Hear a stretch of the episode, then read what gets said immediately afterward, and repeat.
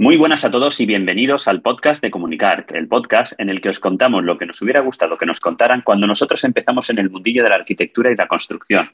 Yo soy Antonio Verdú. Y yo soy Enrique Arario y hoy vamos a hablar de temas inmobiliarios con Luis Navarro Kerkop de la inmobiliaria Taylor Wimpey. Así que empezamos.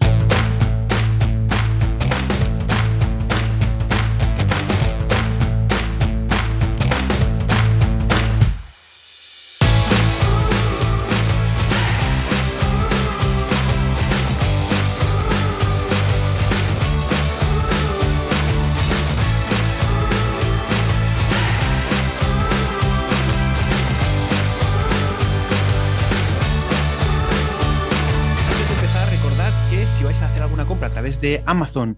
Podéis hacerla en el enlace comunicar.com barra Amazon. Vosotros podéis comprar lo mismo, os va a costar lo mismo, pero nosotros nos vais a hacer un gran favor porque nos llevaremos una pequeñísima comisión. Y además, si quieres estar en contacto con Comunicar, pues eh, suscríbete en comunicar.com barra suscríbete y así podrás entrar al grupo de Telegram que tenemos por ahí dentro y bueno, un montón de cosas más. Así que para adentro. Bueno, Antonio, ¿qué tal? Un programa un poquito accidentado hoy. ¿no? no, no, es un poco la carrera, Enrique un poco la carrera. Martes por la tarde, siete y pico de, la tarde y mañana emitimos el programa, cueste lo que cueste. Y te iba a darle mi palabra, pero bueno, te doy mi palabra a ti y voy a intentarlo hacerlo por los oyentes y mañana a las seis de la mañana tendremos el programa como, como todos los miércoles. Escucha, si está el jueves, yo creo que no se va a enfadar nadie, así que eh, si lo estás escuchando en jueves, pues te pedimos disculpas porque esto está siendo un poquito caótico hoy. ¿Qué te ha pasado? Pues hoy es un día de esos para borrar del mapa. Yo me parece que tú tuviste algo parecido la semana pasada. Y nada, ya te digo. he empezado una mañana que en un principio se planteaba tranquila, de una obra a ver un, el tema que te comenté en su día de la piscina que me perdía una gotita de agua lleva dos semanas sin perder agua. Bueno, hemos visto con, la empresa que me va a hacer el tratamiento, eh, pues los posibles, eh, posible problema que tenemos ahí para tratarlo y vamos, súper bien. Y a continuación me he ido, tenía visita de obra en, mira, con esto ya cuento mi semana, como que, que tenía visita de obra. Sí, sí, dale, dale. En el geriátrico de Alicante, ¿vale? Con en el geriátrico que estamos haciendo ahí en Alicante, y nada, ya han empezado las llamadas, han empezado las llamadas y los problemas y los problemas y uno al final, como, estamos de itinerancia, Enrique, y no podemos estar físicamente en todos los sitios a la misma vez, nos toca muchas veces pues actuar de teléfono, que es una cosa que odio, te digo de verdad, de, estar todo el día de teléfono, pero que hay veces que te toca estar de teléfono. Y hemos empezado con algo más, lo voy a comentar aquí en el podcast porque yo creo que es algo que puede generar bastante controversia y bastante, ¿no? bastante chispa, que es el tema de las soldaduras aluminotérmicas. ¿Qué me ha pasado, Enrique? Bueno, tú algo sabes, pero bueno, voy a contar. Algo, algo. Eh, bueno, yo tengo un proyecto eh, en el cual estamos ahora en fase de, cimentación y estructura y estamos, vamos a empezar a meter la soldadura luminosa, la, red de tierras. Desde hace dos meses se indicó a la constructora que queríamos la soldadura, o sea, los empalmes del cableado de la red de tierra con soldadura luminotérmica, tal cual indica en el proyecto, tal cual viene prescrito en planos ¿vale? Pero bueno, yo me gusta decirlo. Y en, el reglamento electrotécnico de baja tensión. En el reglamento electrotécnico de baja tensión, en el artículo 26, te obliga a que todas las viviendas eh, se hagan con soldadura luminotérmica o halógena, o autógena, perdona, autógena, y en, locales eh, te, lo aconseja, ¿vale? Entonces, o sea, está ahí y hay que hacerlo. ¿Qué pasa? Que, que lo que nos pasa, nos pasa en nuestro trabajo, como toda la vida se ha hecho con perrillos, pues la gente quiere, eh, quiere seguir haciéndolo con perrillos porque es más barato, es más cómodo y todo lo que quieras, pero al final tenemos una normativa que tenemos que, cumplir y, aparte que hay un proyecto y aparte que hay unos planos y aparte que se ha dicho hace dos meses antes de iniciar la obra. Pues bueno, pues teníamos hoy la empresa instaladora que, que RQR, RQR, que, estamos enterrando el dinero y bueno, no te puedes imaginar lo que lo que ha llegado a decirme Enrique, no puedo decirlo todo lo que, lo que me han dicho, pero, pero vamos, que me ha puesto ya muy, muy nervioso y he dicho, mira, no le demos más vueltas. Yo creo que estamos perdiendo todo el dinero y tiempo hablando de este tema, llevamos toda la mañana hablando de este tema y yo creo que queda bastante claro en el proyecto, en la norma y yo soy dirección de ejecución de obra y te estoy diciendo que hay que hacerlo así. Y, no es capricho. Y ya está, y no es capricho. Entonces, yo sé que, que, o sea, lo quería sacar también aquí porque hay mucha gente, que estoy seguro que, no está, no, está contra esto o que, o que seguramente encuentre algún resquicio ¿no? en la normativa en el cual eh, se diga que todo lo contrario que se puede hacer con perrillos. Sí que es verdad, Enrique, que yo indagando un poco más, que me, bueno, eh, eh, viéndolo, hay una norma, ah, no, una norma, no, en, el, en la aplicación del reglamento te dice también que se puede hacer con, no sé si dice como en anclajes o algo así, algo parecido así, ¿vale? Pero te digo, no quería entrar más en, esto porque realmente el proyecto no lo exige, el reglamento no lo indica y, la dirección de obra lo ha, lo ha prescrito, o sea, lo ha indicado, o sea, lo, ha dicho en diferentes reuniones, con lo cual, bueno, pues eso ha sido, como ves, estoy un poco nervioso el tema este porque me ha tocado hoy la moral bastante y es algo que quería dejar, bueno, que quería comentar aquí con los compañeros, a ver qué nos dicen ellos también. Dime. A ver, comunicar también tiene que servir de desahogo, así que desahógate, ya quédate, quédate a gusto. A ver, lo del tema, lo del tema de la soldadura aluminotérmica, eh, lo que pasa es que normalmente en las mediciones no suele estar la soldadura aluminotérmica, aunque para hacerla bien se tiene que hacer, como dice, la norma que lo rige, que es la del reglamento electrotécnico de baja tensión, y ahí dice que se tiene que hacer así. Toda la vida se ha hecho con perrillos.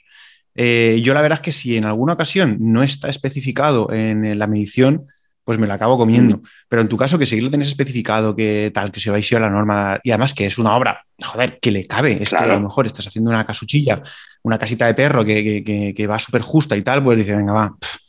Pero es que, joder, una obra del volumen que estás haciendo tú, que estén discutiéndote eso, y además es que eh, al final es, mira, si lo haces, guay, porque te lo digo, si no lo haces, no te lo voy a pagar porque no, voy a firmar la certificación como que está hecho. Así que tú mismo. Mm. Y además que tampoco creo yo que nosotros, dirección de obra, en este caso podemos comentarlo con el electricista directamente, que es la subcontrata. Pero la primera que veamos que nos estamos poniendo nerviosos es, oye, mira, eh, habla con la constructora. Yo a la constructora le voy a exigir que haga aluminotécnica. Tú apáñate con ella. Y ya está.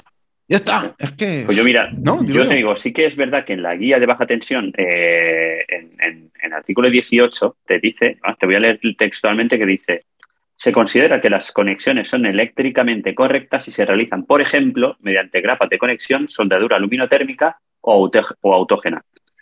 Pero te vas al reglamento de baja tensión, es que claro, yo esto como viene de tanta vuelta, en el reglamento de baja tensión, en el ITC eh, BT26, te dice, estas conexiones se establecerán de manera fiable y segura mediante soldadura aluminotérmica o autógena.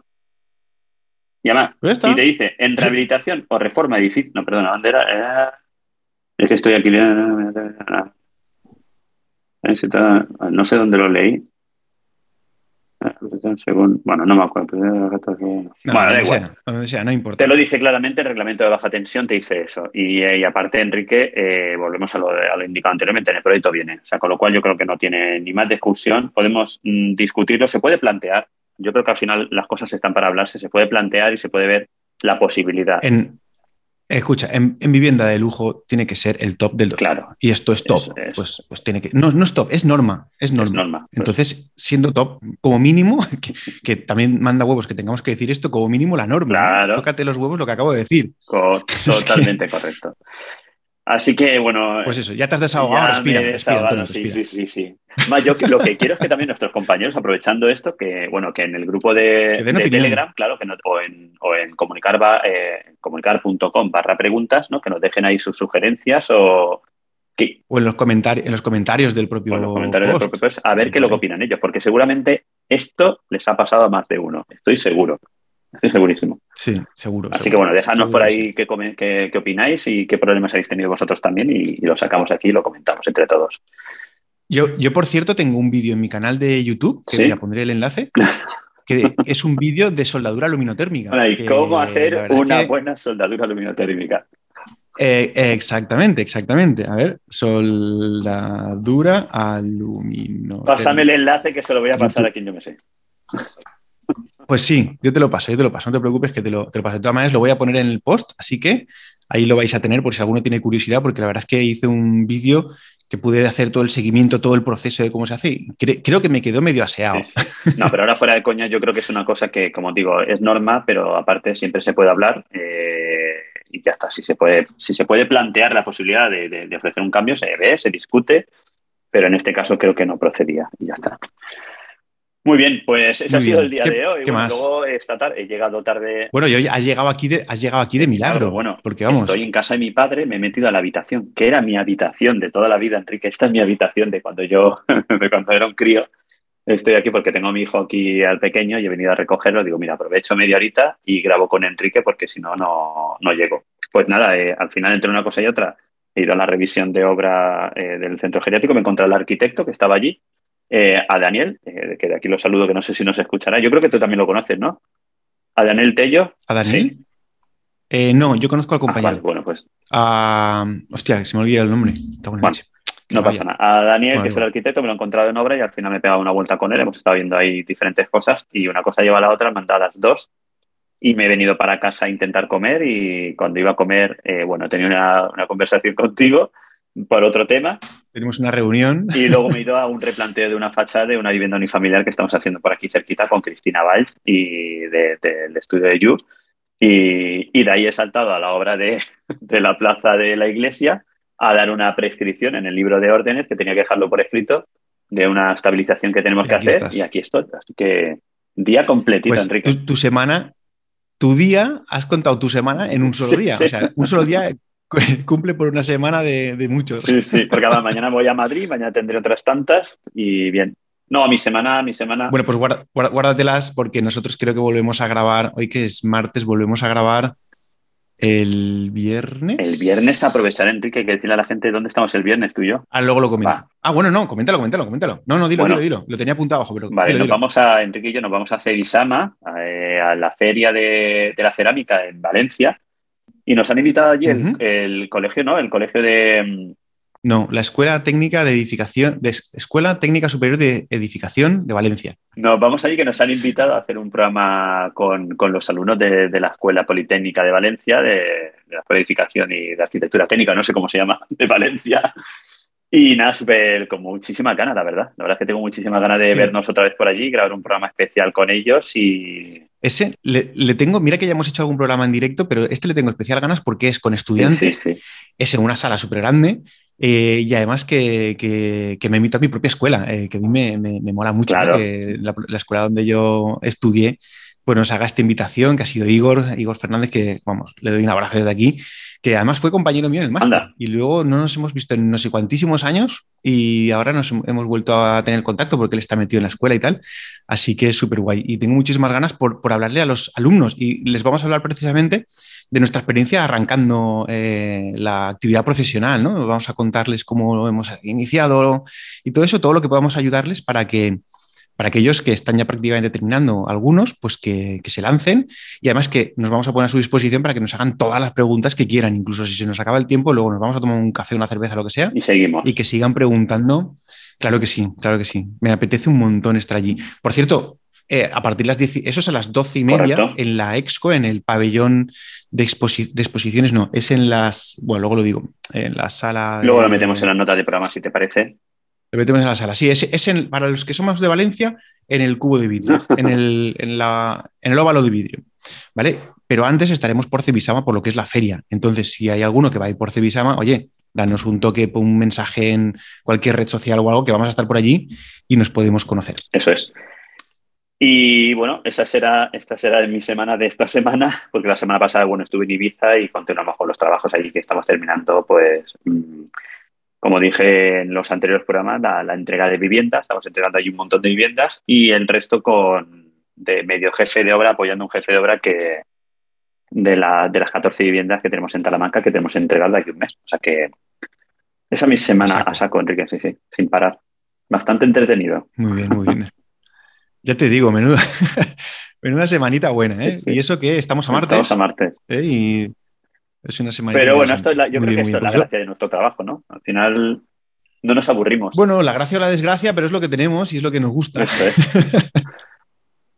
Así que, ¿qué le vamos a hacer? claro. ¿Y tú qué tal? Pues nada, pues pues yo la semana pasada eh, estuve, estuve también con obras, eh, pero vamos, sin, novedad en el frente, como se diría. Lo que pasa que las que están arrancando, pues están ahí ah, cogiendo, le está costando coger un poquito de velocidad, mm. que si arranco, que si hay dudas, que si no sé cuántos. Entonces estamos ahí a medio gas todavía, pero bueno, cogiendo ya ritmo, eh, poquito, poquito, poquito. Luego, bueno, tuve una, reunión de la licitación aquella que comenté, ah, que era una licitación para obra privada, pero que parecía una obra pública por todo lo que habían pedido todo eso, pues bueno, pues me, fui ahí a las oficinas de esta gente y pues nada, pues por conocerlos, porque me conocieran. Oye, mira, he licitado, pero yo no estoy acostumbrado a este tipo de licitaciones, contadme a ver para las futuras qué puedo hacer, porque yo tengo un montón de obra chula hecha, pero realmente no tengo preparado un dossier ni nada de eso, que precisamente lo tengo que hacer, es uno de los, de los, tengo que hacerlo ya y de hecho me estoy poniendo ya con ello. Y, nada, pues me reuní con ellos y en principio, pues la cosa mm. parece, parece que pinta. Va para, por el momento va para adelante. De momento parece que sí, de momento parece que sí. De hecho, me estoy acojonando un poco.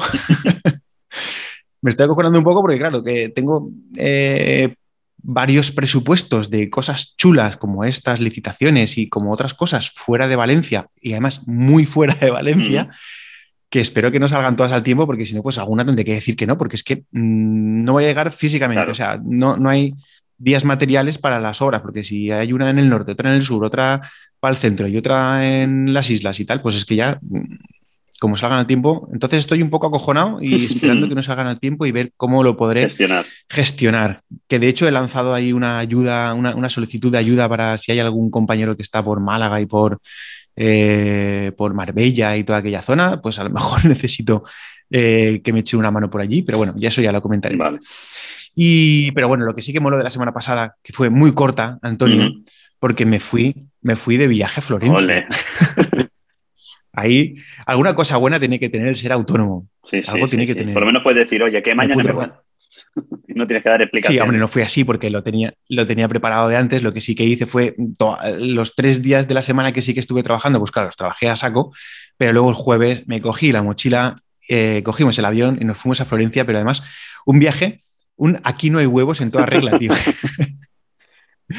porque me fui con los, con los amigos de donde veraneo en la playa, ¿vale? Que un día, este verano, haciendo una barbacoa ahí en el paseo, ah, yo no sé cuándo se menos Italia, cómo mola, porque hay uno de los amigos que es italiano. ¿Cómo molaría irnos a Italia? Eh, pues, ¿y por qué no nos vamos? Va, sí, hombre, va, eh, aquí no hay huevos. Y en ese momento, a los 10 minutos, teníamos comprado los billetes. y claro, pues ha llegado el día en el que teníamos esos billetes y nos hemos ido. La verdad que súper bien, nos hemos ido, ha sido un viaje de chicos, de chicotes, pero ha estado muy interesante, aprendiendo un montón sobre arquitectura. He colgado algunos vídeos en, en Instagram, sobre todo eh, que me parecen bastante chulos. He aprendido un huevo, tío. He estado en la cúpula del Duomo, Santa María di Fiore, que la hemos estudiado todos en la carrera, vamos, y ver allí en persona lo que has estudiado, pues la verdad que impresiona, impresiona muchísimo. Está muy chulo todo aquello de la doble cúpula, lo del ladrillo en espina de pez, todo eso. Está, claro, lo tocas ahí y dices, oh, esto me han suspendido tres veces esto. Nada, muy guay. También nos fuimos a Siena, estuvimos en la Catedral de Siena, que es espectacular. Yo no había estado, tío. Eh, es un poco caro, una cerveza a 6 euros. Menos mal que yo no bebo, cerveza, pero bueno. pero estaba bien, no, la verdad es que la ciudad es, espectacular. Se ve en, dos mañanas, se ve la ciudad, así que está muy guay. Y además mola mucho porque como fuimos con un italiano que además vivía en la zona hace tiempo, pues claro, fuimos a sitios que normalmente no van los turistas. Oye, pues nos vamos a ir a comer a un pueblo que hay en la Toscana, en no sé qué dónde, y de, hecho, mira, te voy a contar que nos llevó a un bar de carretera de camioneros que nos comimos una carne, tío, pero qué carne, qué carne. Y, también pues pasta, en fin, a sitios donde estaba la abuela allí haciendo la pasta y preparando los tortelonis y te los hacía en el momento, pero lo que es la pasta y todo, bueno, espectacular, muy chulo. Así que nada, eh, esa ha sido mi semana y luego, bueno, pues tenía aquí apuntado lo de Cibisama, pero como ya lo hemos contado, pues ya, ya lo tenemos ahí. Así que estas son nuestras semanas. Por cierto, Antonio, no se te oye igual de bien que siempre porque eh, una de las cosas que le ha pasado a Antonio es que le ha petado todo, no le funciona nada, está sin el ordenador. Eh, ¿Con qué está Estoy grabando? uno con el iPad y estoy grabando hoy con Zoom. Hemos cambiado de plataforma y con los AirPods. Sí, porque, porque no conectaba, la StreamYard, que es la que grabamos normalmente, y como tienes prisa, pues a directo. Y con los AirPods. Así que ¿Qué le vamos a hacer? Eh, hoy el audio hoy no el audio no va a ser que hayáis tenido en comunicación. Sí, porque además bueno, luego lo contaremos, ¿no? ¿Contaremos exactamente de qué vamos a hablar esta semana o...? Sí, sí, vamos a contar un poquito de cacharreo. vamos al cacharreo. Mm, dos minutos, de, dos minutos súper rápidos de cacharreo, porque llevamos ya 26 minutos a lo tonto. Y luego nos dicen que si nos, que si nos enrollamos. Ah, yo creo que es interesante. Venga, un, cacharreo rápido, que tenemos un par de cosas de cacharreo. Venga, semana vamos a hablar, bueno, hemos hablado ya estas semanas, estas semanas pasadas de, de, Moasure, del cacharrín que nos dejaron para probar. Mos, Mosur, Mosur. Bueno, Moasure para... Es que tú eres de francés. claro, para mí sería Moasur. Moasur. Pues Moasur, que es inglés. Bueno, es este cacharrín que, que sirve para hacer levantamientos, entre comillas, ¿vale? entre ciertas comillas, levantamientos de, parcela, y, tampoco sin tantas comillas, ¿vale? Porque la verdad es que nos está sorprendiendo. Y bueno, lo probé yo en su día y ahora mismo lo está probando Enrique. Enrique creo que lo ha probado ya en un par de obras y ahora nos contará qué, es lo que ha ido haciendo con él. Y la verdad es que yo creo que es algo que, no se, que puede encajar para eh, ciertos eh, trabajos que, que, nosotros como arquitectos técnicos o empresas constructoras o arquitectos que bueno, pueden utilizar y yo creo que le puede venir muy bien en el día a día. Y yo digo, yo en mi caso estuve, bueno, yo lo utilicé para ver, no tenía en ese momento nada que levantar, me fui a la casa de campo de mis suegros y hice un levantamiento de lo que era el, bueno, lo que son los bancales, no el terreno. Y la verdad es que sí que tiene una pequeña curva de aprendizaje en cuanto a la, a la forma de mm, tomar los puntos, ¿vale? Porque tienes que tomarlos de cierta manera. Hay unos vídeos explicativos y la idea nuestra también es hacer, algún más, hacer alguna masterclass explicando cómo se utiliza para que todo lo tengáis claro. Pero yo creo que una vez que coges el, el, tip de cómo tienes que utilizarlo, pues bueno, sí que te hace un levantamiento bastante exacto, incluso eh, te, hace un levantamiento en altura ¿no? de, lo que es el terreno. Con lo cual yo creo que es algo que para, pues eso, para hacer una toma de datos inicial y poder utilizarlo a lo mejor para hacer una implantación de una vivienda en una zona abierta, ¿vale? Que no tengas que estar, no tiene que estar a tres metros exactos, tal, que sí que tienes que hacerlo mejor en con topógrafo, pues sí que te puedes salvar de, ese pequeño y te puede resolver un problema. Y tú, o sea, porque tú ahora mismo, ¿dónde también lo has utilizado, Enrique? A ver, yo lo estoy utilizando. Sí, yo le he dado un poquito, un punto, porque el otro día eh, tenía una cimentación abierta que le hemos echado el hormigón de limpieza y todo eso, entonces ya tenían replanteado los, los, eh, los ejes de los pilares y todo eso, y ¿qué hice? Pues me fui con el Moasur eh, pinchando en cada, en cada eje de pilares, entonces me dibujó todo lo que eran los ejes de la cimentación, me lo sacó de puta madre, además me sacó las alturas, de manera que eh, puse el Moasur en, la calle y luego me bajé a la cota de apoyo. Y entonces me midió la, la, diferencia. de cota entre la que era la cota cero y la cota de apoyo, entonces pude comprobar con eso que teníamos la diferencia que estaba previsto en proyecto, que eso muchas veces pues tienes que plantarte el teodolito, el, el láser rotativo, tienes que ponerte el jalón, no sé cuántos, pues con esto en un periquete lo pude comprobar y la verdad es que muy guay, muy guay, ese punto. Muy guay. Y luego también pues eh, hice una prueba con un muro curvo que tenemos en una de las obras, que tenemos que hacer una plantilla para poner una, para un vallado y tal. Pues oye, con esto mm, fui con el cacharrito eh, tomando puntos y al final, pues oye, pues me hizo la curva y tenemos la curva exportada en DXF y bastante bien, la verdad es que bastante guay. De hecho, comprobé también unas pendientes de una terraza que era una pendiente de, 4 centímetros de diferencia y me midió esos 4 centímetros clavados. Así que, como tú dices, igual no, eh, igual no, no es para hacerte un levantamiento topográfico y sustituir por completo a un topógrafo, pero de verdad que, me parece que, nos puede ayudar bastante. De hecho, en interiores también te puedes medir, tú puedes poner el cacharro este en las paredes y te mide, y te, mide, te, hace el perímetro de las paredes, del espacio con mediciones muy, muy, muy eh, exactas, o sea, muy exactas. Pues, pues puede tener un, pequeño margen de error, pues porque a lo mejor cuando te cruzas con una ventana o te cruzas con una puerta, pues hay que hacerlo de, determinada manera, pero, pero muy bien, ¿eh? La verdad es que me mola. De hecho, tanto nos mola que hemos hablado con Moasur y eh, vamos a vender Moasur desde Comunicar. Eso es. Así que vamos a ver si, terminamos de darle ahí un pequeño estrujón, a ver si podemos conseguir algún descuento para, los oyentes. De momento todavía no puede ser, pero vamos, si os interesa Moasur, nosotros vamos a hacer algún vídeo usándolos. Pero de momento, si quieres ir entrando y darle un vistazo de qué se trata, te metes en comunicar.com barra Moasure y ahí, ahí tendrás el enlace para entrar en la página web de Moasure y poder ver lo que hace. Y bueno, pues si acabas comprando, pues nosotros eh, tendremos una, pequeñísima comisión, pero bueno, algo, algo es algo. Y como ha dicho Enrique, pues sí que nuestra idea es hacer eh, pues algún vídeo explicativo de cómo, cómo se usa y cómo se utiliza y alguna masterclass con, con, o bien con el responsable de, de Mosura aquí en España o, bueno, estamos ahí barajando diferentes posibilidades, eh, sobre todo para, para, para, para mostrarlo y, ver realmente las posibilidades que tenemos con, con el cacharrín que la verdad es que como, decimos nos ha sorprendido bastante y más, hay mucha gente ¿no? en el grupo que nos está preguntando, pues bueno, ya lo hemos probado y ya podemos decir que, que creemos que puede ser un, apoyo para nuestro día a día en obra. Eso es, eso es, muy bien. Y bueno, pero yo también me, he comprado, Antonio, me he comprado el Leica. Te vi esta mañana justo cuando estaba dando el comprar. Esta mañana cuando me llamado estaba de verdad con el botón así, apretando el botón de, de lanzar la transferencia y me he comprado el Leica Disto X4, que ya lo dije, que vamos, solo necesitaba una excusa para comprármelo y al final no me ha hecho falta ni excusa, me lo he comprado. Bueno, pues en cuanto te llegue eso, sí que, nos tienes que explicar qué tal, cómo funciona y a ver si nos convences para comprarnos un Leica Disto X4. Porque además yo tengo que decir que el arquitecto, o sea, Daniel Tello, que es el arquitecto de la obra que estamos haciendo en Alicante, llevaba también el Leica Disco, el disco Disto X4 y yo he dicho, digo, ¿Ah, el mismo. digo, mm, esto quiere decir algo y, y, los astros están alineando para que me compre yo también el cacharro, que no lo necesito, que yo sepa, pero al final ya verás tú cómo al final acabo también. Cool. Ya, verás cómo le encuentras la necesidad. Culo veo, culo quiero.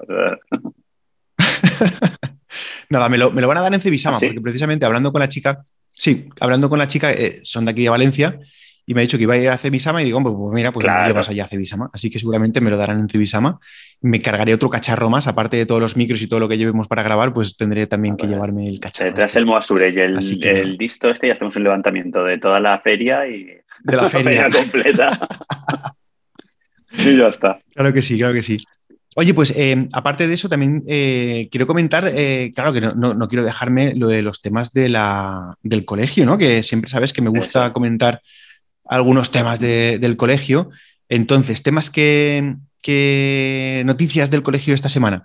Pues a ver, por ejemplo, vale, pues los temas del colegio. Esta semana estamos a puntito de empezar las fallas en Valencia, así que tenemos eventos falleros en, en el colegio, los que sois de fuera, si, venís a Valencia, eh, bueno, no, dejéis de ir a las mascletas, pero en el colegio, pues tendremos almuerzos, eh, visitas al Museo Fallero, eh, tendremos un taller el día 3 de marzo y luego el día 15 de, marzo. Mm. el colegio ha contratado un balcón para ver la mascleta nocturna, que es una cosa súper chula que normalmente pues estás allá pelotonado en la plaza del ayuntamiento eh, para verlo, que se ve súper bien, pero claro, el colegio ha podido reservar un balcón que está justo en la misma plaza para poder verlo desde allí. Entonces los colegiados que, que, quieran ir, pues eh, se van a la página del colegio, me parece que son 30 euros porque hay también pues una picaeta, eh, un poquito de comida y todo eso. Y bueno, pues además pues ahí nos veremos todos. Yo creo que voy a estar. Lo que pasa es que todavía no sé si me voy a ir o no me voy a ir. Me tiene que dar permiso mi mujer. La patronal. La patronal, me tiene que dar permiso la patronal. Luego también está el tema de Cibisama que si eres arquitecto técnico tienes entrada gratuita, eh, está en la web de Cibisama, si te identificas como profesional, la tienes ahí en valencia, eh, catvalencia.es, puedes tener más información también sobre Cibisama y además ellos también participan en la Exco, que es donde vamos a estar nosotros, pues también va a estar el colegio por allí. Y luego también, eh, bueno, me comenta lo del tema de lo, de la Exco de Cibisama, que son las jornadas técnicas, el Salón Tecnológico de la Construcción, que lo organiza la Escuela Técnica Superior de Ingeniería de Edificación de Valencia, ¿ves? Lo hemos dicho mal antes. Y nada, pues hay un programa de conferencias centrado en la arquitectura técnica que es en el centro de eventos, ¿ves? Como ya todo va cuadrando, aquí lo tenía apuntado. El acceso es libre y ahí es donde nosotros vamos a hacer a las doce y media, vamos a hacer nuestra, nuestro programa en directo con público desde allí, desde el centro de eventos en la Feria de Valencia. Muy bien.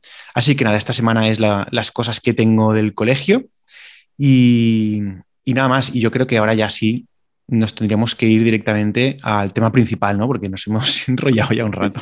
Venga, metemos música rápido. Bueno, pues Antonio, esta semana, esta semana eh, ha sido una cosa un poco diferente. Primero, porque tú no estabas en la entrevista. Ahora contaré por qué.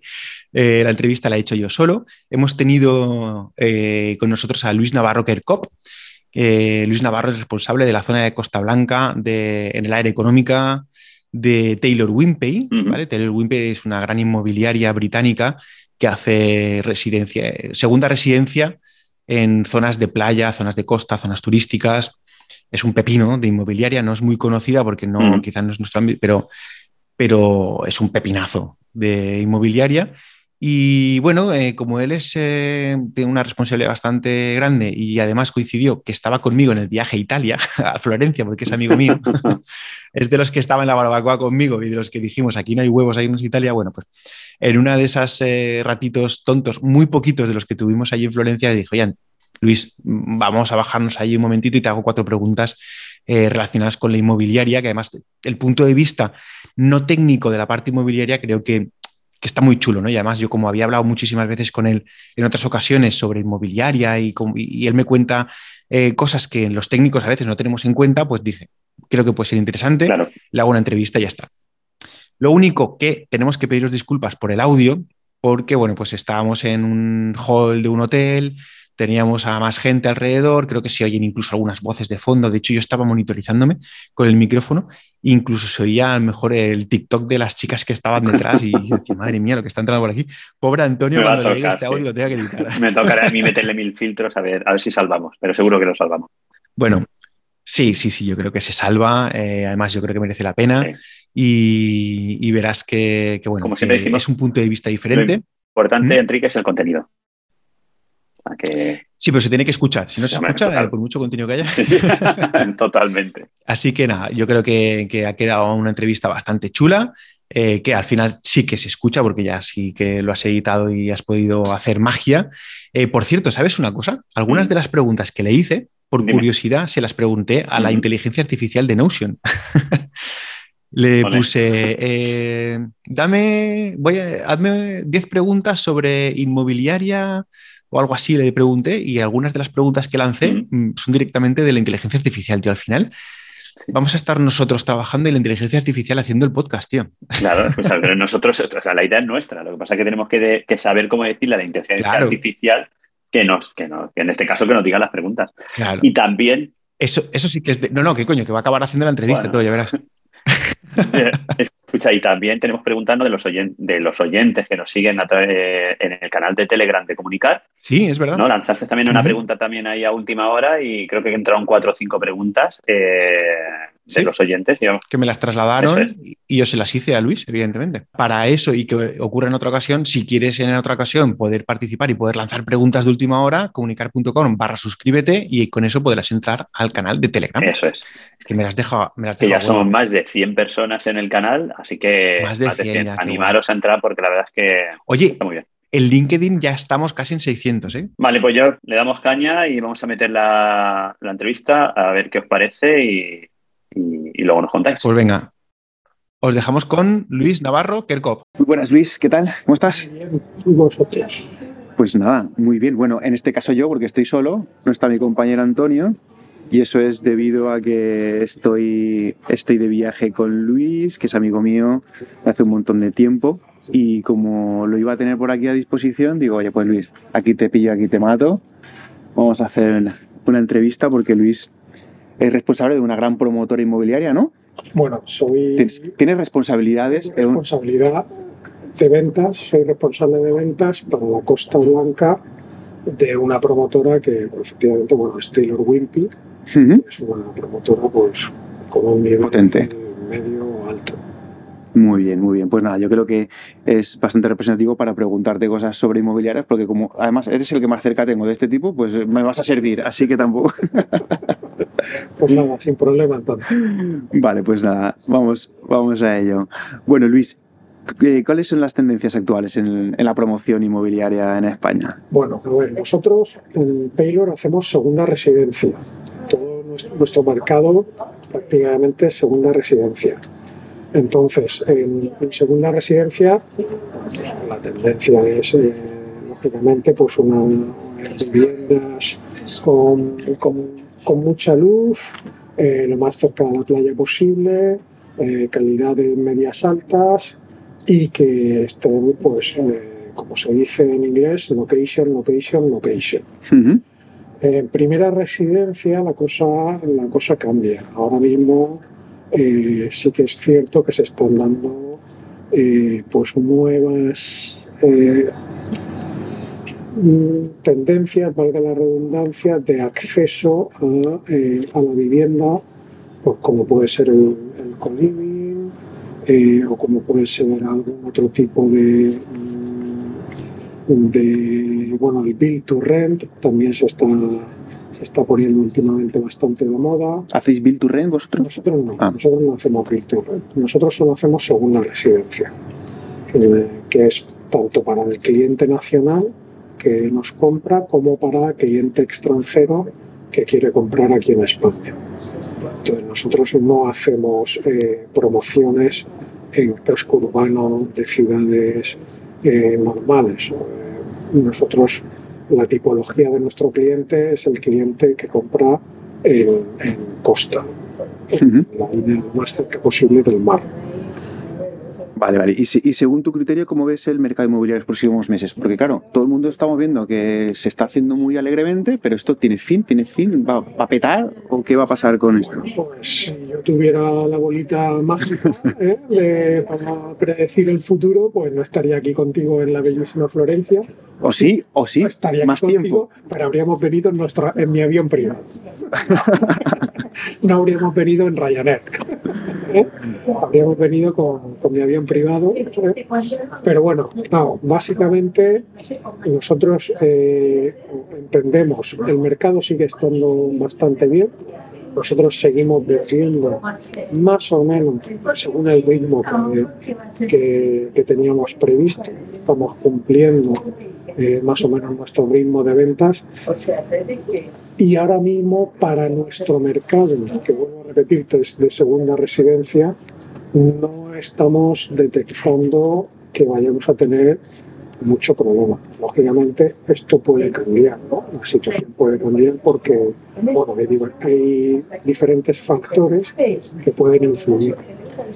Y para el mercado de primera residencia, yo ahí sí que veo que es muy posible que se produzca una, una bajada en las ventas, sobre todo por la subida de los tipos de interés, Claro. que van a hacer que, pues, que, la, que aquellos, aquellas personas que quieran acceder a comprar una primera, una primera residencia, una primera vivienda, pues, claro, tengan el coste de la financiación les suba y eso pues, va a provocar porque haya gente que en vez de comprar este año pues prefiera esperarse y siga de alquiler O incluso lo haga, lo haga inviable para mucha gente. y es muy posible que lo haga inviable para mucha gente eh, con los tipos hasta interés. Eh, habría que esperar, a lo mejor. Lo que pasa es que los tipos sí que está previsto que, que sigan, que sigan al- al- eh, igual que están ahora durante unos años. No esperamos una bajada de tipos, eh, tipos al cero, desde luego. No, eso no vuelve. unos 10 años no, no creo. Pero estabili- estabilizarse tampoco. Todavía veis que aún tira para arriba. Yo le veo que puede haber un poquito de subida, pero quizá hasta el 4, 4 y muy poco. ¿Por qué? Porque entiendo que tipos de interés al 5,5, como hubo, por ejemplo, en el 2000, 2012, Ujú. 2012, 2011, creo que no, no son asumibles para, para el ciudadano normal eh, español. Una hipoteca de 150.000 euros se te pone en una cuota mensual de 1.400, 1.500 euros. Entonces, Nada, eso es- eso lo, veo, lo veo inasumible. ¿no? Se come, se come los sueldos de, de- de Puede la tener gracia. que haya un repunte hasta el 4, 4 y poco, pero que luego vuelvan a bajar y nos situemos en, uno- en unos tipos de un 2, 2,5 que sería lo normal. O sea, tenemos que esperar ya que lo, lo normal va a ser eso. 2, 2 y medio. Yo tenéis- creo que sí, que durante los próximos años sí que vamos a tener, ya te digo, creo, ¿eh? Por supuesto, este repunte al 4 a lo mejor, o 3,75, 4, 4,25 y tal, pero que luego ya bajarán y se estabilizarán en un 2, 2,5, que entiendo que puede ser un tipo normal ya durante ya unos cuantos años más. Muy bien. ¿Cuándo subirán a ese 4 y cuándo volverán a bajar al 2? Pues eso ya, pues en un año, año y medio a lo mejor. Depende también cómo evolucione la zona euro, cómo evolucionen las tasas de empleo, la inflación, en fin, de todas las variables económicas que, que nuestros eh, gobernantes, Que nuestros queridos políticos. que nuestros queridos políticos quieran emplear para... Muy bien. Bueno, pues vamos un poquito a la parte un poquito más técnica y no tan de bola de cristal, Sí. ¿vale? Además, esto yo creo que te afecta directamente porque ¿cuáles son los datos que se utilizan en una gran inmobiliaria para decidir la viabilidad de una promoción inmobiliaria? Bueno, aquí depende, depende un poco, ¿no? Pero bueno, básicamente es, es, es el, el beneficio que cada promotora quiera, quiera, quiera obtener.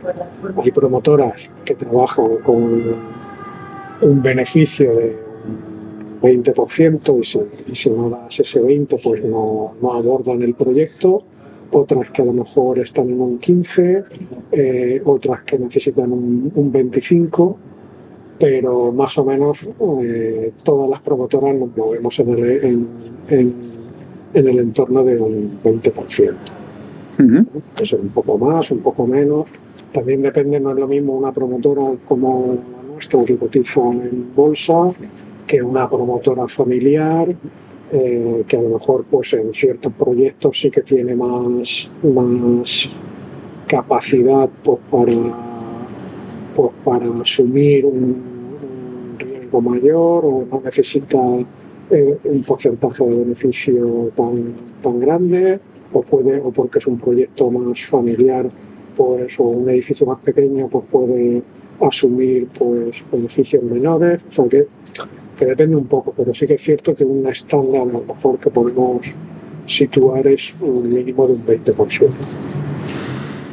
Vale, ese sería, ese sería el margen con el, con el que calculáis, digamos. Claro, eh, con qué datos juegas tú para saber eh, el precio al que vas a vender, si hay demanda en una zona, si no hay demanda en otra zona. ¿Tenéis datos internos eh, para poder estudiar las zonas, por ejemplo? Eh, normalmente, bueno, cada promotora, lógicamente, conoce su, su, negocio, ¿no? O, o tiene, tiene gente bastante competente que es la que, la que lleva todo el tema de, de gestión de compra de suelo en nuestro caso, pues eh, al ser una promotora de segunda residencia, lo primero que vemos es que, que sea un suelo que, que se permita construir segunda residencia, que esté lo más cerca del, del mar posible.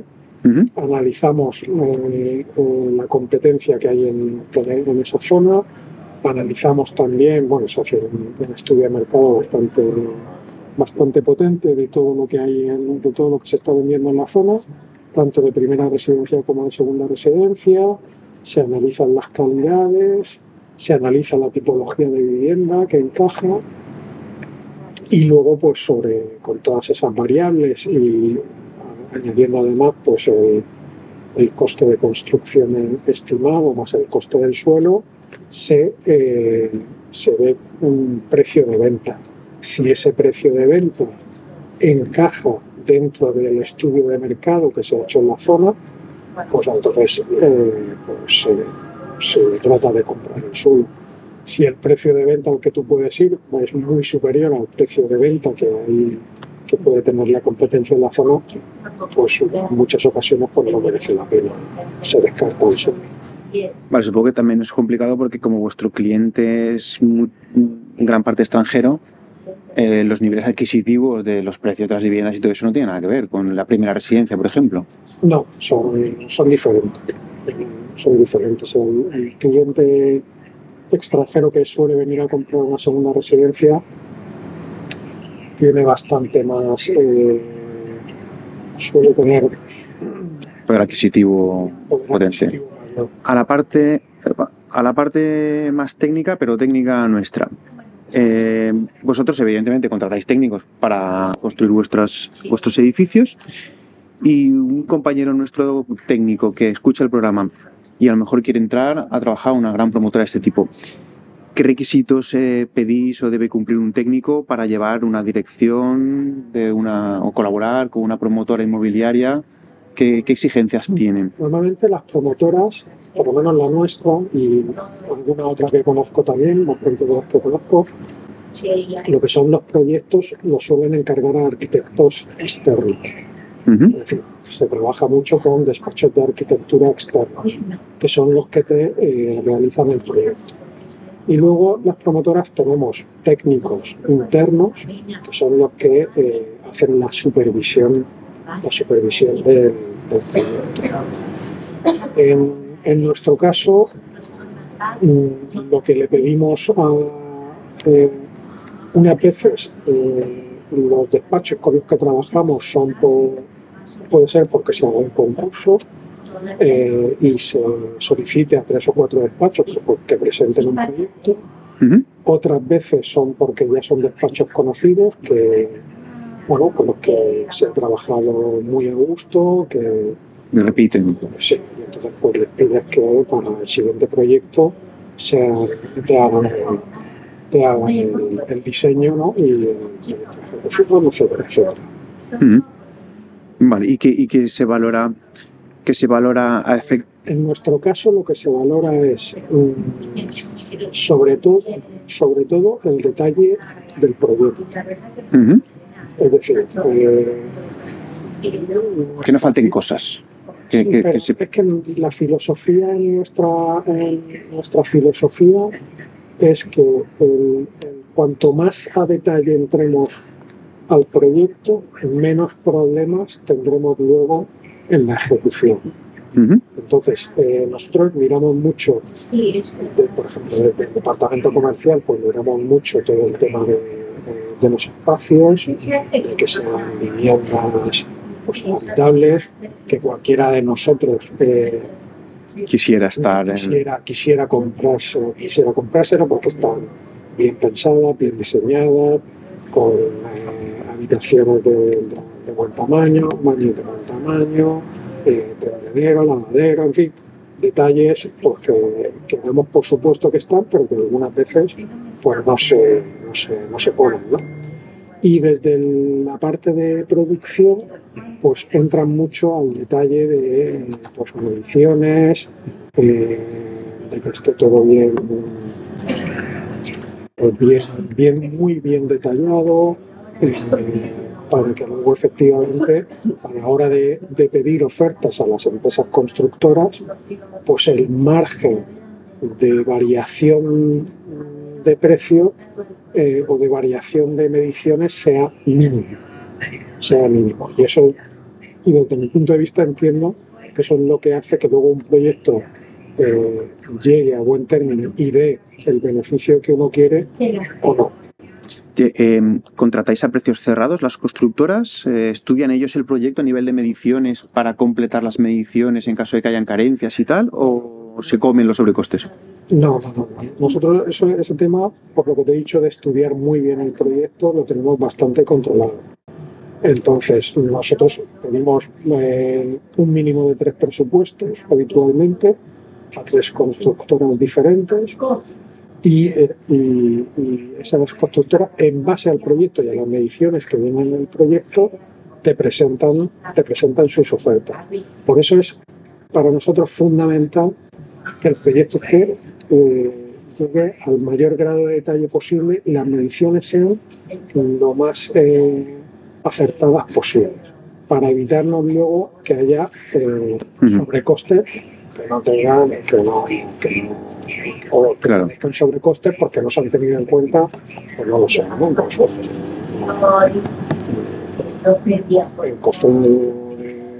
Que te- y que te lo piden durante la obra y ahí te crujen. exacto. ¿Qué, qué papel, ¿Qué papel juegan las nuevas tecnologías de la construcción dentro de vuestro entramado, dentro de vuestra organización, tipo BIM organización colaborativa, las Planner System, Lean Construction, todo ese tipo de cosas? ¿Exigís eh, este tipo de... o Project Management, que alguna gestión de Project Management? El, el project management lo hacen nuestros técnicos, prácticamente. O sea que no, no hay- siempre en colaboración con el despacho que, que, que hayamos contratado, pero O sea, vuestros técnicos supervisan al técnico contratado, digamos, ¿no? Al estudio no, de arquitectura y al Sí. director de ejecución.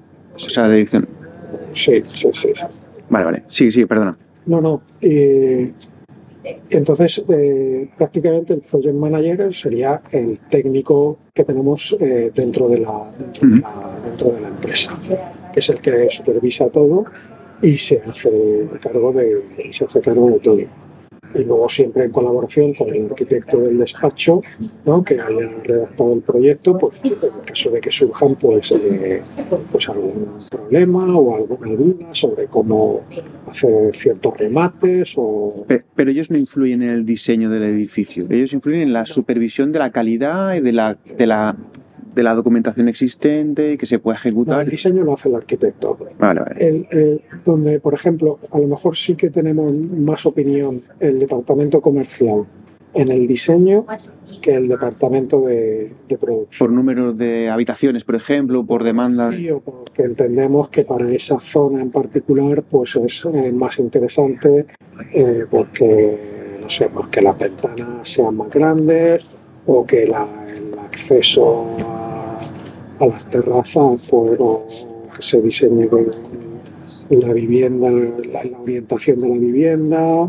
eh, Con un criterio comercial, siempre me estás comentando, lo que, Sí. lo que creéis que pide la gente en esa zona en concreto para ese edificio concreto. Entonces el arquitecto tiene que adaptar un poquito su diseño para cruzarlo con las necesidades comerciales. Pero nosotros solemos dar bastante libertad porque verdaderamente los despachos con los que estamos trabajando, eh, los proyectos que nos están planteando siempre son bastante, bastante chulos, bastante bonitos. Vale, vale, qué guay, muy bien.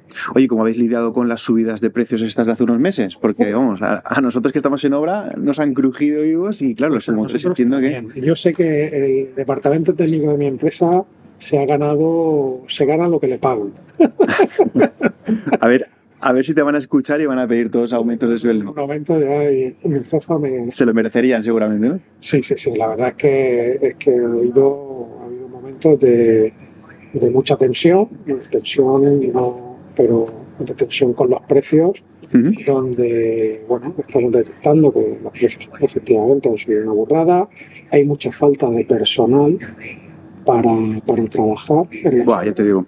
falta de electricistas, falta de eh, albañiles, yesaires, bueno, cualquier oficio que, pidas, hay falta de personal para trabajar. Y esto mm, pues va, va a ir a más, porque yo no estoy a pie de obra todos los días, pero según lo que me comentan mis compañeros, pues ya prácticamente no hay albañiles por debajo de 35 Es- años. Es una pasada. Ni, y técnicos de obra, ni de coña. Y cualquier especialista, jodidísimo. y, y falta, y falta, ¿no? Entonces, ese- en ese aspecto, pues habría que darle una vuelta al tema, ¿no? Porque dentro de unos años vamos a ver cómo, cómo seguimos construyendo. Bueno, pero volviendo a tu pregunta, ¿cómo hemos lidiado con el incremento de precios? Pues nada, al final eh, subes, tienes que subir precios de venta, lógicamente, y, y lo que pasa es que lo que no puedes hacer es repercutir ese 30% de subida media que se ha dado en los precios de venta. Entonces, pues tienes que corregir beneficio y, y, bueno, pues Y salir del paso. y salir del paso como puedas. Y bueno, tratar, y ahí es donde te decía que había habido momentos de tensión, pues porque tienes que eh, contratar, lo que no tampoco puedes hacer es bajo el calendario, ¿no? Entonces, eh, nosotros, por lo menos en nuestro caso, no, no, nos- no- no- en ningún momento nos hemos planteado el bajar las calidades con las que construimos. Ujú. Pues bueno, pues casi todo eh, significa que tienes que subir algo el precio de la vivienda y tienes que bajar tu, tu beneficio. Claro, muy bien.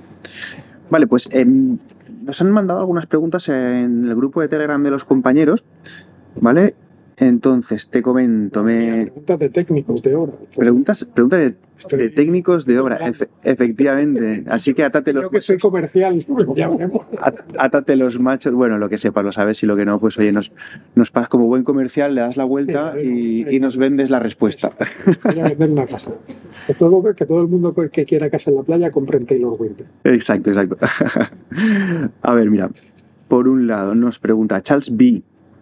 eh, ¿Qué criterios sueles utilizar a la hora de buscar una dirección facultativa? Arquitecto, arquitecto técnico. Claro, nos has hablado del arquitecto, pero del arquitecto técnico, que son muchos de nuestra audiencia, supongo que siempre viene de la mano del Que arquitecto. ¿no? yo sepa, siempre vienen de la mano del despacho de arquitectos que contratamos. Y que yo sepa, creo que, eh, que son personal propio del despacho. Son personal propio del despacho, no son, no son externos. No. Vale, En nuestro caso es así, ¿no? En nuestro caso es así. Vale, y nos, y nos manda también Charles eh, B. Dice, ¿qué peleas son las más recurrentes o que hayáis tenido alguna vez con una constructora o con una dirección facultativa? Sobre todo el tema de plazos Eh, ahora últimamente falta de personal, lo que nos lleva de cabeza, porque claro, si te necesitas que para terminar en el plazo previsto, pues haya siete personas. En la hora, pues a lo mejor hay cuatro. Claro. Entonces, um, eso pues provoca retraso a la hora. Pues nos provoca retraso en la hora. Vale, vale. Bueno, entiendo que lo- claro, los plazos a vosotros es algo fundamental porque, porque tenéis unos contratos que cumplir con los compradores y con... Es que a nivel técnico es un. Parece que no es tan importante, ¿no? Pero a nivel, a nivel financiero es fundamental. Porque tú has hecho unas previsiones de flujo de caja, hay unas previsiones de pago a proveedores, hay unas previsiones de entrada de dinero, unas previsiones de, de escritura de vivienda. Entonces, claro, eh, un retraso de tres meses te puede descuadrar Claro, eh, la caja de la empresa. es un poco peligroso eso. Claro, porque luego eso conlleva otros problemas. En nuestro caso, eh, Taylor es una empresa bastante potente que tiene bastante dinero en caja. Nosotros construimos, como se dice entre comillas, a pulmón, con fondos propios, no, no pedimos préstamos del banco, pero sí que entiendo que en otras, otras promotoras que puedan tener préstamo al promotor, el que tú te retrases en la entrega de tres meses, pues ahora mismo, por ejemplo, con los tipos de interés al 3,5, eh, bueno, que un préstamo al promotor es un más alto, claro, la empresa se hunde, vamos. Claro. Se hunde, viene, empiezan a llegar impagados porque no pueden atender los pagos. Muy bien. Pues eh, ahora Borja nos pregunta, quedan dos preguntas solo, ¿eh? ya terminamos. Me. Eh, técnicos sois como os tengo en un pedestal por todo. no nos conoces bien. ¿Cómo se aseguran los promotores que sus proyectos cumplen las expectativas y exigencias de calidad esperadas? ¿Y cuál es el grado de responsabilidad que asumen ellos durante el control de ejecución de sus obras? Entiendo que medio lo has respondido porque tenéis un equipo técnico interno. Claro, nosotros tenemos un equipo técnico interno que es el que supervisa eso. Eh, ahí yo también creo que depende también del, del equipo interno de la promotora. Eh, en nuestro caso, que el equipo que tiene Taylor en Costa Blanca es un, es un equipo magnífico de gente pues, que está muy, muy bien preparada, que tiene unos cuantos años de, de- de experiencia y están muy encima del proyecto. Y por eso también te, te remarcaba antes que lo fundamental para que un proyecto eh, salga bien es el estudio previo que se haga de ese proyecto. ¿no? Que cuando tú llegues a la, a la contratación de la constructora, ese proyecto esté muy en pago. O sea, lo te- esté muy claro ¿no? qué es lo que hay que contratar. Vale, pues eh, la, la siguiente pregunta que nos hacía también Borja iba un poquito por ahí, porque nos dice si son más proyectos llave en mano o colaborativos, y porque entiendo que son medio colaborativos con las contratas porque se integran para revisar Mira, antes de al empezar. final, el tema de un proyecto llave en mano, un proyecto donde tú subcontrates las di- los diferentes oficios, tiene que ver con el beneficio que quieras obtener. Si tú contratas un proyecto llave en mano, eh, tiene sus pros y sus contras. ¿no? Eh, los pros es que te olvidas del, del- del proyecto, o sea, te olvidas de estar lidiando con, con los diferentes oficios. Los contras es que si hay cualquier, cualquier desviación de porque no hay un buen proyecto detrás, pues la constructora te mete un, un Rejonazo que que... te levanta un peso. Entonces, es fundamental, y vuelvo a repetir, el que los proyectos sean, estén eh, lo más detallados posibles. En el, en el, cuando tú subcontratas los diferentes oficios en el proyecto, eso hace que tu beneficio aumente, puesto que estás dejando de pagar el porcentaje que puede estar metiendo la, la constructora o de beneficio a, beneficio industrial, por ejemplo, en la contrata de electricidad, en la contrata de fontanería, en la contrata de pintura, ese, ese porcentaje te lo ahorras. Pero a cambio el técnico pues va más de cabeza.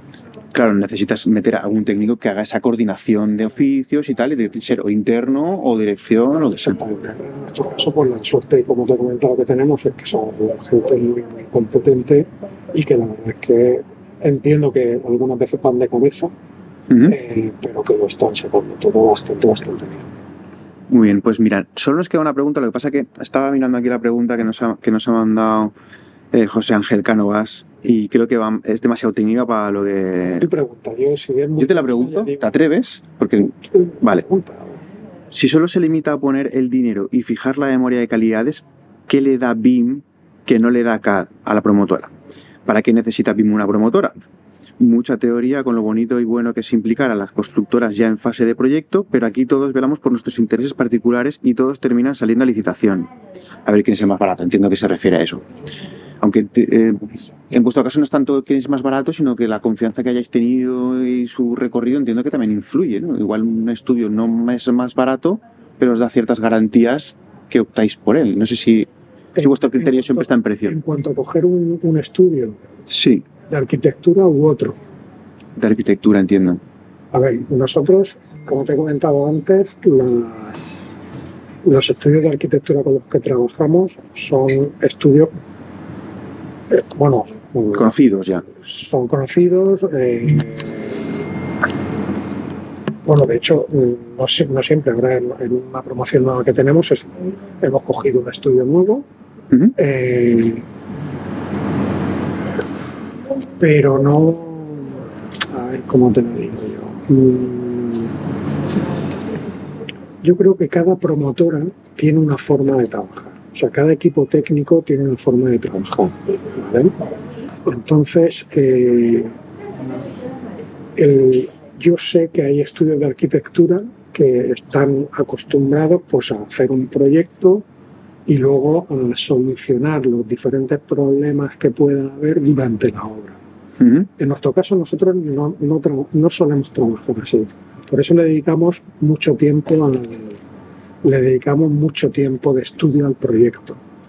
Y por eso nuestros mm, los problemas que, a los que luego nos enfrentamos en la obra eh, son mm, mucho menores que otras promotoras.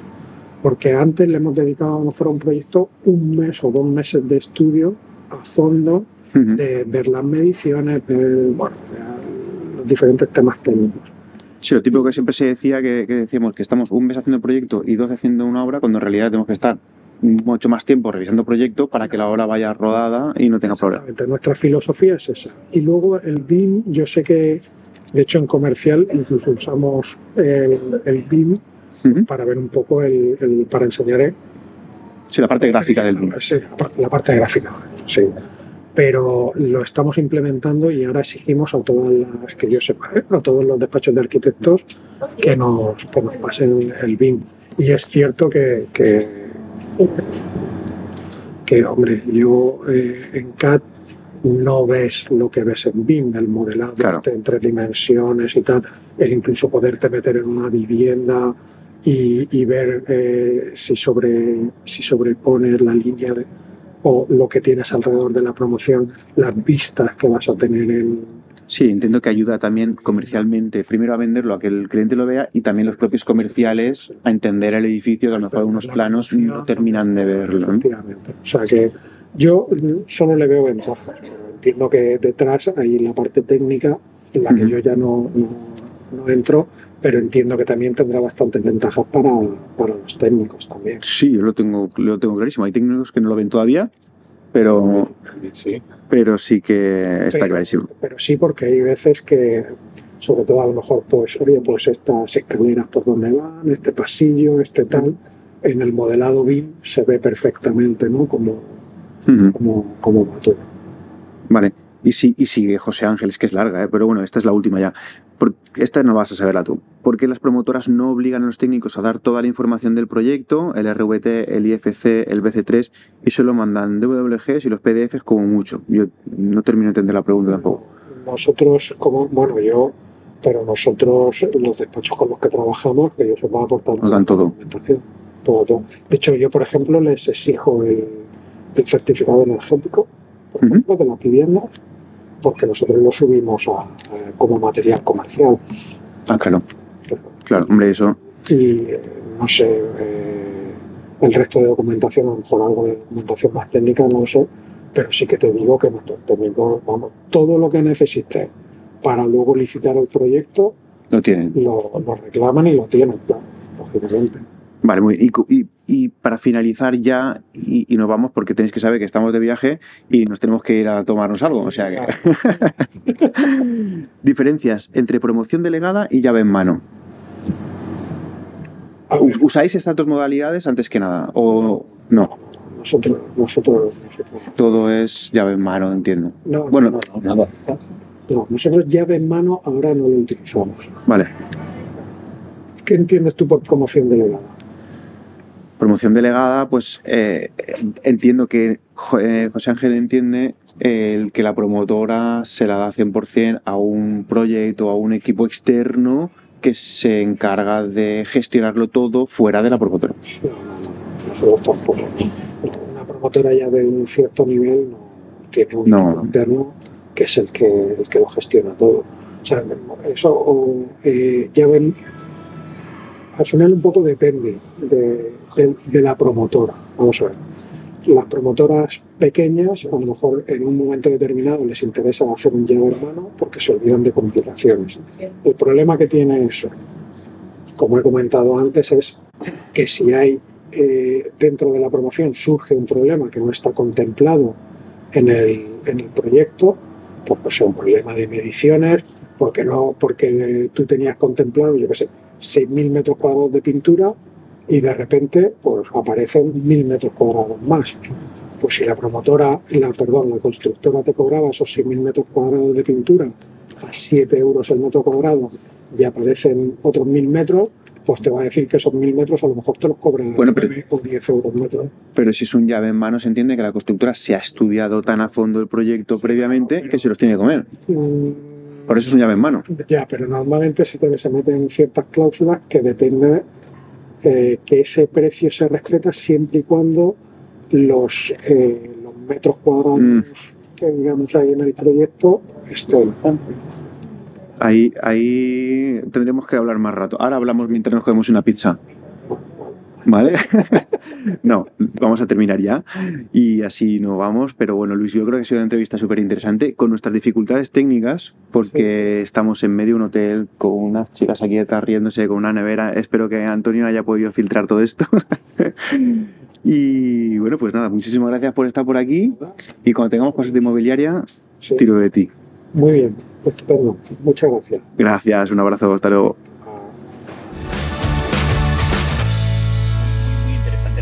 Con Luis. La verdad es que al final hemos podido salvar la- el audio y yo creo que, que, bueno, que, que es decente para poderlo escuchar y, y sobre todo, como decíamos al principio, lo importante es el contenido, como en este caso sí que se escucha, pues yo creo que ha quedado un podcast, la, la verdad es que lo, no, lo mejor que, que podemos entregar. Sí que es verdad que volveros a pedir disculpas porque tanto a mí, que me estáis oyendo a través de, de los AirPods, no tengo mi micro. eh, y bueno, el problema que hemos tenido con el audio de la entrevista, pero bueno, eh, intentaremos en las siguientes programas que no nos pase esto.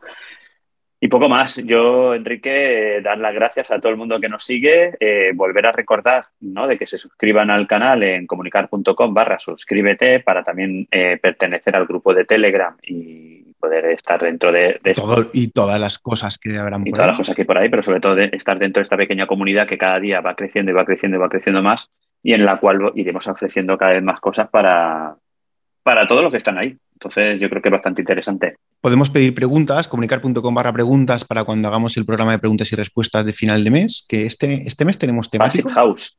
Sí, ¿no? Passive House. Passive House, temático Passive Este, House. Passive Y además eh, haremos temático Passive House con eh, plataforma de edificación de la, plataforma Passive House de edificación PEP. ¿no? Eso es. Hostia, no sé. Plataforma no de, la edificación. Passive House. es. El PEP. Exacto, perdón, perdón. Tenemos un, pues, el ratito Passive House que hablaremos con algún especialista del tema y, y os traeremos alguna cosita que seguro, que seguro que es de vuestro interés. Y nada más, Enrique. Fenomenal. Pues lo dejamos aquí, no sea que nos pasen más cosas que ya no nos pueden pasar, así que cortamos ya, por si acaso. Así que tira para casa y, y ya seguimos hablando. Venga. Un abrazo. Hasta luego. Adiós.